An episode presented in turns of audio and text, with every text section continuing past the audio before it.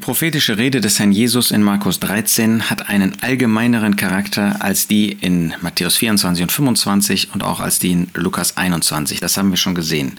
Sie ist ein direkt prophetisches Wort. Es ist das zweite große Kapitel im Markus Evangelium, das uns den Herrn Jesus als Propheten zeigt. Und sie hat eine besondere Bewandtnis für Gläubige, für Christen, für Bekenner, zu jeder Zeit. Natürlich auch für den gläubigen Überrest künftiger Tage, den Überrest aus Juda. Die werden in besonderer Weise auch diese Rede nicht nur in Matthäus 24 und 25 für sich in Anspruch nehmen, aber diese Rede hat auch für uns Bewandtnis. Wir sind jetzt angekommen in Markus 13, Vers 9 und da sagt der Herr Jesus zu seinen Jüngern, ihr aber gebt Acht auf euch selbst. Ein ganz wichtiger Grundsatz. Wir können nicht nur Acht haben auf andere. Wir haben nicht nur eine Aufgabe, anderen das Wort Gottes vorzustellen. Das haben wir, ob im persönlichen oder der, der eine solche Aufgabe hat, auch in der Öffentlichkeit. Aber wir müssen als erstes auf uns selbst Acht haben. Wir müssen prüfen, ob wir selber ähm, auf dem Boden des Wortes Gottes stehen und leben und handeln und reden. Sind wir dazu bereit, uns selber immer wieder neu zu prüfen, zu überprüfen? Daher sagt dann weiter, sie werden euch, das sind diese Nationen, sie werden euch an Synedrien und an Synagogen überliefern. Das können natürlich genauso auch Juden sein, aber der Jesus hatte hier in Vers 8 gesagt, Nation wird sich gegen Nation erheben, Königreich gegen Königreich, es werden Erdbeben sein an verschiedenen Orten, es werden Hungersnöte sein, dies ist der Anfang der Wehen. Das heißt, das, was im äh, Matthäus-Evangelium besonders die Juden betrifft, ist hier auf jede Nation bezogen. Sie werden euch an Synedrien und an Synagogen überliefern. Im engsten Sinn werden das natürlich Juden sein, im Blick auf diesen jüdischen Überrest. Aber das war am Anfang und das ist auch in der jetzigen Zeit, kann das jeder sein. Eine Überlieferung, eine Auslieferung, der Versuch, Angst zu schüren. Ihr werdet geschlagen und vor Statthalter und Könige gestellt werden, um meinetwillen ihnen zum Zeugnis. Das heißt, weil die Gläubigen an dem Herrn Jesus festhalten, weil sie ein Leben mit dem Herrn Jesus führen wollen, weil sie für den Herrn Jesus zeugen wollen, werden sie überliefert werden, werden sie geschlagen und vor Statthalter und Könige gestellt werden. Und sie sollten keine Angst haben, denn es ist ihnen zum Zeugnis. Sie haben damit die Gelegenheit, das gute Evangelium zu bezeugen, den Glauben zu bezeugen, den sie besitzen in dem Herrn Jesus. Ist das auch etwas, was wir nutzen in dem Moment, wo wir um des Glaubens willen, um des Evangeliums willen, um des Herrn willen irgendwie in schwierige Lebenssituationen kommen, sind wir dankbar in dem Sinne dafür, dass wir dadurch ein Zeugnis ablegen können für den Herrn. Und alle Nationen muss zuvor das Evangelium gepredigt werden, bevor das Ende der Wehen, bevor der Hauptzeit der Wehen kommt. Alle Nationen soll das Evangelium gepredigt werden. Lasst uns das nicht vergessen, das ist unsere Aufgabe auch heute. Nicht jeder von uns ist Evangelist, das sind die aller, allerwenigsten. Nicht jeder von uns ist Missionar, das sind die allerwenigsten. Aber jeder von uns soll Zeuge sein. Und wir sollen da, wo wir stehen, allen Nationen, allen Menschen die gute Botschaft weitergeben. Wir sollen Zeugen sein für diese Botschaft. Und wenn sie euch hinführen, um euch zu überliefern, so sorgt euch vorher nicht, was ihr reden sollt, sondern was irgend euch in jener Stunde gegeben wird, das redet. Denn nicht ihr seid die Redenden, sondern der Heilige Geist. Das ist natürlich kein Freibrief, sich nicht mit Gottes Wort zu beschäftigen. Das ist kein Freibrief, nichts zu tun. Wir haben die Aufgabe, Gottes Wort zu lesen. Das ist eine Tag für Tag Aufgabe, eine Tag für Tag Aufgabe. Das ist etwas, was wir ja für die geistliche Nahrung nötig haben. Aber, ähm, oder noch ein zweiter Punkt, und äh, wenn der Herr uns eine Aufgabe gegeben hat, am Ort oder über den Ort hinaus Gottes Wort zu predigen, dann haben wir die Aufgabe, das zu lesen. Immer wieder erlebt man, dass ähm, äh, gläubige Männer, Brüder sich beteiligen und man sich fragt, haben sie eigentlich mal den Abschnitt gelesen, bevor sie etwas sagen? Haben sie sich mal mit äh, guter äh, Bibelauslegung beschäftigt, bevor sie hier ähm, dies eine oder das andere sagen? Manchmal ist das so ein Ad-Hoc-Beteiligen, dass man sich fragt, warum ist da keine Fundierung da? Und das muss man sich selber sagen sagen. Habt Acht auf euch selbst. Ähm, also das ist unbedingt unsere Aufgabe. Wir können heute nicht sagen, naja, der Herr gibt mir schon ein, das Rechte oder Richtige. Und dann ist das eine emotionale Beteiligung, die kein Hand und Fuß hat, die nicht fundiert auf Gottes Wort. Aber das ist hier nicht gemeint. Da gibt es Situationen, die kann man vorher nicht ähm, irgendwie absehen. Ähm, das ist gerade, wenn man in Gefangenschaft gerät, wenn man auf einmal vor einem König stehen muss, vor einem Statthalter, wenn man auf einmal vor einer Person angeklagt wird, dann kann man sich nicht darauf vorbereiten.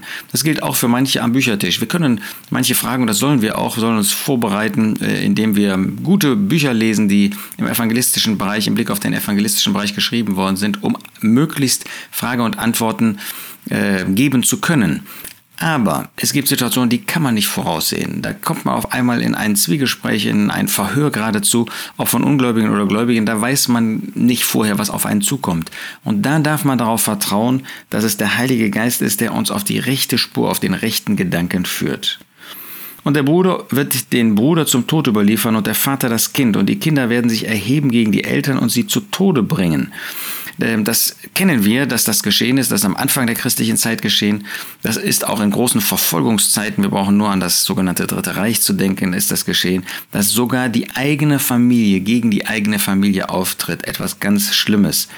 Kinder werden sich erheben gegen die Eltern. Gottes Wort sagt, dass Kinder den Eltern gehorsam sein sollen. Aber selbst das ist ja heute das Gegenteil von dem, was gelehrt wird. Kinder sollen selber bestimmen, was los ist. Sie sollen sich gegen die Eltern erheben. Das ist die Meinung in dieser Gesellschaft und das wird gerade in Zeiten der Verfolgung, wird das möglich sein und wird das praktiziert, um sein eigenes Leben vielleicht zu retten um die, El um die äh, Eltern loszuwerden und so weiter. Man muss immer damit rechnen, dass der Feind, der Teufel, genau das bewirkt in den Familien. Und wir sollen uns darüber nicht wundern. Der Herr Jesus sagt dies, damit wir vorbereitet sind auf das, was kommen mag. Kinder werden sich gegen die Eltern erheben und sie sogar zu Tode bringen.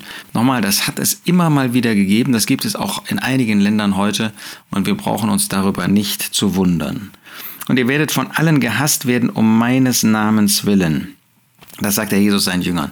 Ihr müsst damit rechnen, dass es so schwierige Zeiten geben wird und die wird es natürlich ganz besonders am Ende geben, in der vor uns liegenden Zeit, wenn wir schon entrückt sein werden in den Himmel. Da wird es tatsächlich ähm, die Situation geben, dass man von allen gehasst wird. Um meines Namens willen. Es geht natürlich nicht darum, etwas zu tun, dass man gehasst wird. Ich kann natürlich auch böse sein meinen Kindern gegenüber. Ich kann Gewalt anwenden in einer unbiblischen Weise, psychisch oder auch körperlich ähm, oder auch sexuell, die böse ist, einfach nur böse ist. Das ist natürlich ausdrücklich nicht gemeint hier. Aber ich kann gehasst werden, weil ich einstehe für das Evangelium, weil ich einstehe für den Glauben, weil ich einstehe für die Person des Herrn Jesus, wenn er niedergemacht wird von Menschen, sei es spöttisch oder sei es auch auf andere Art und Weise. Und dann kann es sein, wenn ich dafür Partei ergreife für den Herrn Jesus, wenn ich dafür einstehe, nicht für mich und meine Rechte, sondern für den Herrn, dass das zum Hass, dass das zur Ablehnung führt. Das sagt der Herr Jesus voraus. Wer aber ausharrt bis ans Ende, der wird errettet werden. Das ist jetzt so eine Stelle, die immer wieder zu Schwierigkeiten führt. Muss ich also etwas tun, um gerettet zu werden? Ist das im jüdischen Glauben so, dass man etwas tun muss, um gerettet zu werden? Nein, auch im jüdischen Glauben ist das nicht so. Natürlich hatte Gott das Gesetz gegeben, das ist wahr.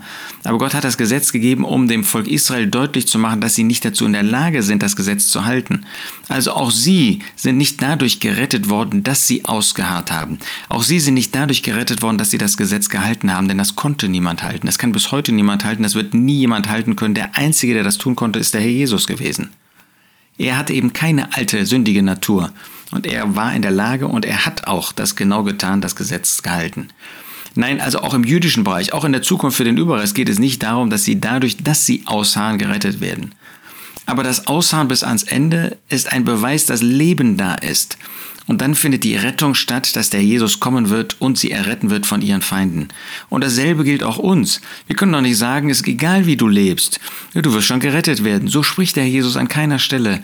Wenn ihr ausharrt bis ans Ende, dann werdet ihr errettet werden. Wer ausharrt? Und ein Christ, einer, der mit dem Herrn Jesus geht, der hart aus bis ans Ende. Der Herr hat uns doch neues Leben gegeben. Dieses Leben möchte an seiner Seite stehen. Es möchte in Übereinstimmung mit Gott, mit dem Herrn Jesus leben. Es möchte den Herrn verherrlichen, auch wenn es angegriffen wird. Und dann offenbaren wir, dass wir Leben haben, indem wir ausharren. Lasst uns das als eine Ermahnung nehmen, die auch und gerade für uns gilt. Das dürfen wir nie vergessen. Diese Dinge haben auch eine direkte praktische Auswirkung für uns. Der Herr kann von uns erwarten, nachdem er alles für uns getan hat, dann, nachdem er sich selbst geopfert hat für uns, sich selbst hingegeben hat, dass wir solche sind, die jetzt für ihn leben, die ausharren um seines Willens wir haben ja neues Leben. Wir sind in der Lage, jetzt an seiner Seite in Gemeinschaft mit ihm bis zum Ende auszuharren. Lasst uns das tun. Und er wird uns retten. Er wird auch unseren Körper verwandeln, wenn er wiederkommen wird. Das ist für uns die Rettung, nicht der Seele, die haben wir, wenn wir an ihn glauben, sondern die Errettung auch unseres Körpers. Er wird sich erweisen als derjenige, der auch das Werk der Errettung vollenden wird. Lasst uns treu sein. Der Herr ist es wert. Lasst uns ihm nachfolgen, bis er kommt.